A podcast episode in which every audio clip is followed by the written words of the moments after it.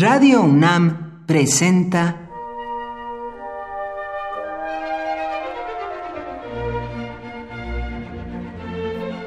Cuaderno de los Espíritus y de las Pinturas por Otto Cázares.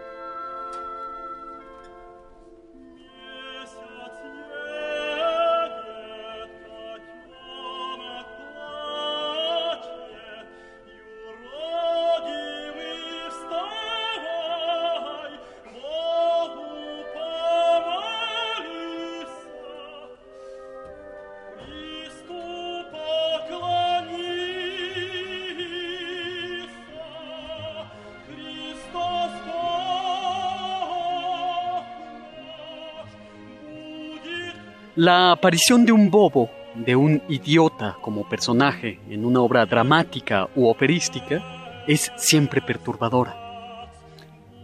Todos los bufones que aparecen en las obras de Shakespeare son perturbadores en grado sumo, sobre todo quizás el bufón sin nombre que acompaña al rey Lear y que desaparece misteriosamente de un acto a otro. Los bufones, los idiotas, los graciosos de la corte, tienen un don pueden decir la verdad y decirla sin consecuencias. Espetan la verdad a los monarcas y a los cortesanos y la arrojan como ácido impunemente. La aparición de un bobo, de un idiota, en la ópera rusa Boris Godunov de Mussorgsky es lo que le sigue a lo perturbador. Es escalofriante. Boris Godunov se ha coronado zar de Rusia por medio de un asesinato ha matado al Zarievich, el niño que iba a recibir la corona. En un momento, aparece en escena el idiota, con un pesado sombrero de metal en la cabeza. Entonces algunos niños comienzan a burlarse de él. Le quitan su copec de oro, una moneda, la única que llevaba el pobre individuo.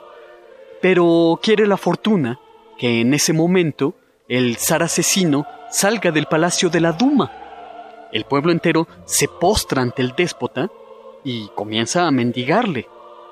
Es entonces cuando el bobo habla a Boris Godunov. Zar Boris, Zar Boris, le dice, mata a estos niños que me han quitado mi copec, o por lo menos déjame matarlos, matarlos tal como tú mataste al Zarievich. Todo el pueblo se queda helado, desde luego, pero el zar no castiga la insolencia del bobo solo se abisma en sus pensamientos.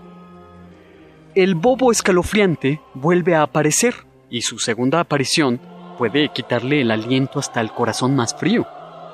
El zar Boris Godunov ha muerto y el pueblo ruso ovaciona a un nuevo zar, que es, qué duda cabe, un nuevo déspota que se ha hecho con el poder usurpando la personalidad de otro. El pueblo aclama a su nuevo bellaco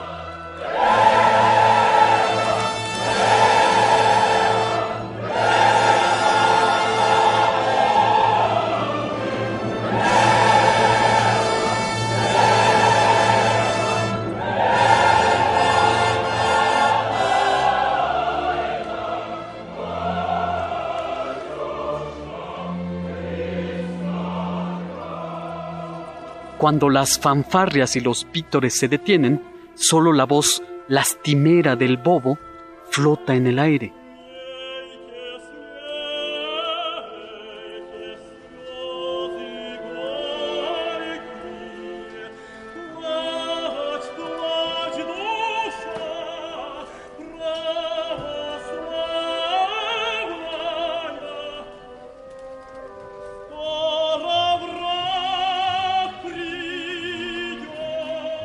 Fluyan, fluyan lágrimas amargas. Llora, llora, alma mía. Pronto vendrá el enemigo, una oscuridad terrible, impenetrable. Ay, ay de Rusia. Llora, llora, pueblo ruso, pueblo hambriento. De todas las escenas operísticas, No hay ninguna que me haya sacudido tanto como esta del Bobo, de Boris Godunov, ópera de Mussorgsky. Un bobo que es el único que con sus lamentos puede ver el futuro político de su pueblo oprimido y engañado. Este diciembre, el pueblo mexicano tiene razones sobradas para, desde la sombra, articular esta lamentación monótona.